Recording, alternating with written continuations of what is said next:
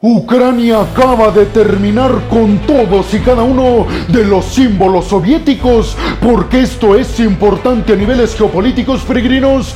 Pues abróchense los cinturones, porque en el video del día de hoy precisamente vamos a arrancar con esta noticia que tiene que ver con que los ucranianos acaban de finiquitar de una vez y por todas hasta el último símbolo al comunismo y al pasado soviético ucraniano. Con esto peregrinos estamos hablando que Ucrania acaba de cortar de una vez y por todas todos sus lazos que lo unían a la Unión Soviética y al pasado ruso centralizado en Moscú. Ucrania se deshace de los símbolos soviéticos en el monumento a la madre patria de Kiev, el último y más icónico monumento al comunismo soviético seguía implantado en el monumento a la madre patria ucraniana, pero ya ha sido removido oficialmente y además peregrinos fue sustituido. Los trabajadores ucranianos instalaron el tridente ucraniano en el monumento que representa la madre patria ucraniana. Esto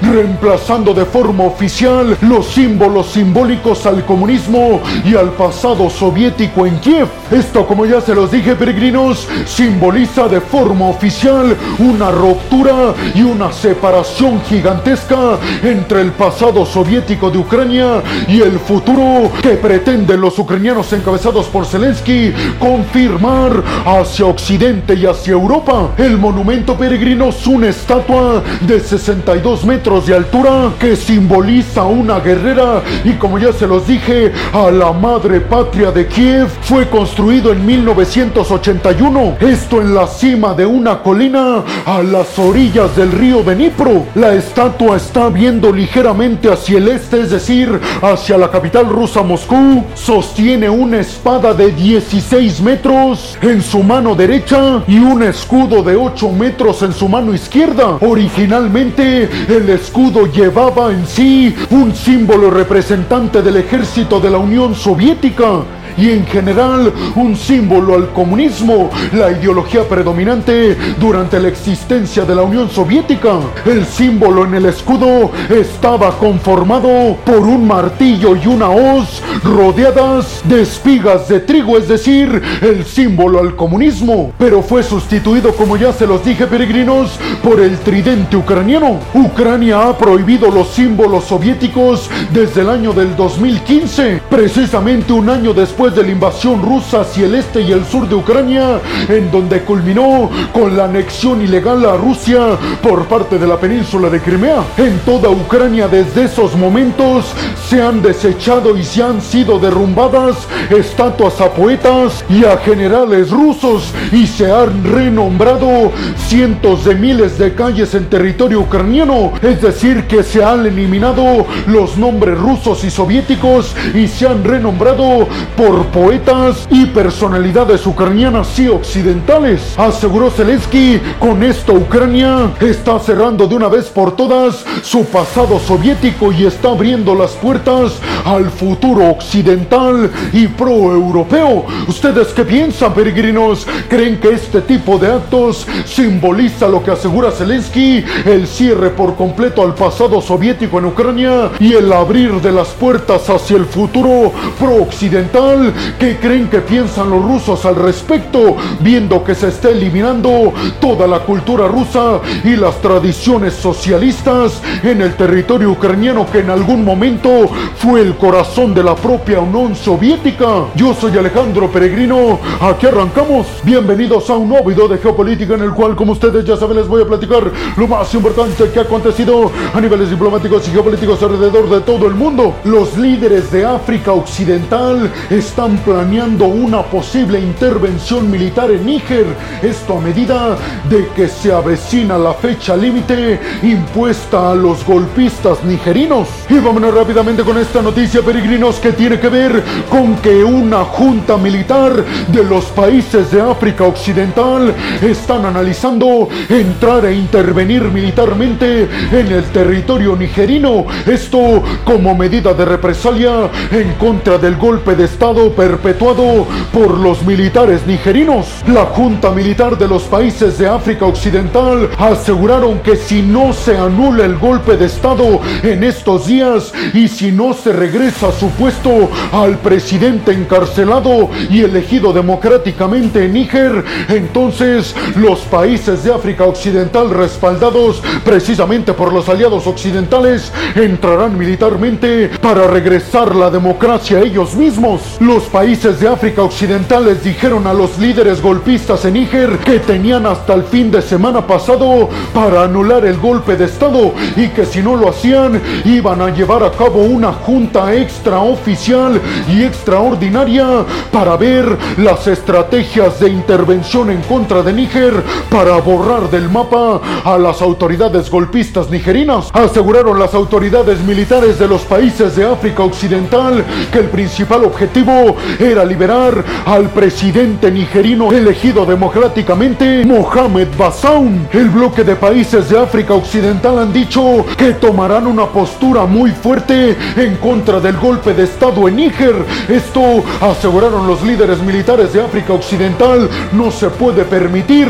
No podemos caer y volver al anarquismo en nuestros territorios. Por eso es nuestra responsabilidad arreglar aquello que no funciona, como por ejemplo la junta golpista militar en Níger. Hay que decir, peregrinos, que no es casualidad que en Níger se estén llevando a cabo todos estos enfrentamientos y golpe de Estado. Les recuerdo que Níger es un territorio sumamente importante para todas las potencias mundiales. Es un territorio sumamente estratégico para cumplir sus objetivos en África, tanto para Estados Unidos como para Europa, el Reino Unido y por supuesto también para Rusia y China. Inclusive yo les he mencionado que Occidente está completa y absolutamente seguro que quien está detrás de este golpe de Estado es el grupo Wagner respaldado y liderado por Prigozhin. Según los líderes de África Occidental, van a tomar la decisión en estos días de cómo y cuándo van a entrar militarmente a Níger y aseguraron no les vamos a informar a nadie para encontrar desprevenidas a las tropas nigerinas. Sin embargo, peregrinos, las tropas nigerinas aseguraron que van a responder con todo su poder y que van a evitar que se quite al gobierno actual que se perpetuó mediante el golpe de Estado nigerino. El grupo de los países de África Occidental está compuesto por 15 países y recuerden peregrinos, respaldados por los aliados occidentales. Por eso muchos interpretan que esto va a incendiar las tensiones en esta región y va a provocar un enfrentamiento mundial de larga data. Burkina Faso y Mali, países limítrofes a Níger, han dicho que apoyan el golpe de Estado y que van a apoyar militarmente a Níger en el dado caso de que los países de África Occidental intervengan militarmente. Por eso, peregrinos, les digo que estamos hablando tal vez del inicio de una catástrofe militar en toda esta región, en donde nuevamente tendremos detrás de todos estos grupos a las potencias mundiales Estados Unidos, Europa, Rusia y China. ¿Ustedes qué piensan, peregrinos? ¿Creen que estamos viendo el inicio de un conflicto de talla mundial y de larga data? ¿Creen que los países de África Occidental, apoyados por los aliados occidentales, logren acabar con el golpe de Estado que se perpetuó en Níger hace ya varios días? Y sobre todo les preguntaría, ¿creen realmente que el grupo Wagner está detrás de todo esto? Rusia intercepta un dron espía estadounidense en el Mar Negro. Y vámonos rápidamente con esta noticia, peregrinos, que tiene que ver con que Rusia anunció que interceptó a un dron militar espía de los Estados Unidos en el Mar Negro cerca de sus fronteras. El ministro de la Defensa de Rusia, Sergei Shoigu, aseguró que un avión de la Fuerza Aérea de Rusia logró interceptar gracias a una maniobra extrema a este dron militar de los Estados Unidos que se piensa es un 9Q9A. Y según Sergei Shoigu, inmediatamente cuando el dron se percató que había sido descubierto por el avión militar ruso Su-30, inmediatamente se dio la vuelta y retrocedió porque iban supuestamente, aseguran los rusos, a violentar las fronteras aéreas rusas. Rusia asegura que Estados Unidos ha perpetuado un montón de intromisiones en su espacio aéreo precisamente en la región del Mar Negro con estos drones militares espías de fabricación estadounidense, pero aseguran Estados Unidos está ocultando toda esta información, pero está espiándonos y le está pasando toda esta información a Ucrania.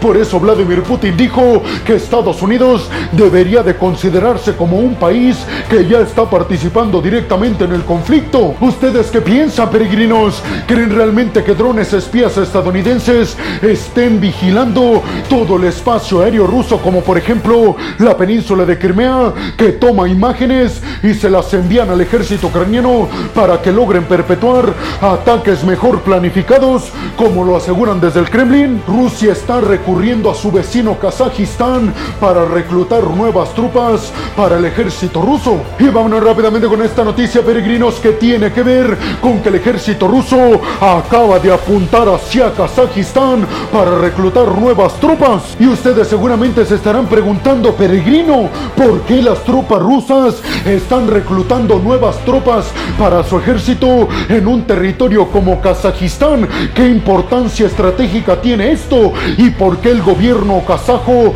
lo está permitiendo? Pues yo les respondería, peregrinos, que hay que recordar que en Kazajistán viven más de 3 millones de rusos y además es una ex república soviética y tiene acuerdos que le permiten a Rusia reclutar a sus ciudadanos en este territorio y es que se pudieron ver en las calles kazajas un montón de anuncios gigantescos que les prometen a los nuevos reclutas un bono inicial por 5 mil dólares y un pago mensual ya que estén dentro del ejército ruso de 2 mil dólares mensuales. En el anuncio se puede ver la página de internet de donde los nuevos reclutas se pueden suscribir y enlistar. Esto peregrinos aseguran desde Occidente estaría marcando un parteaguas porque Rusia estaría recurriendo a otros territorios ex miembros de la Unión Soviética para reclutar tropas para su ejército, lo que significa según los países occidentales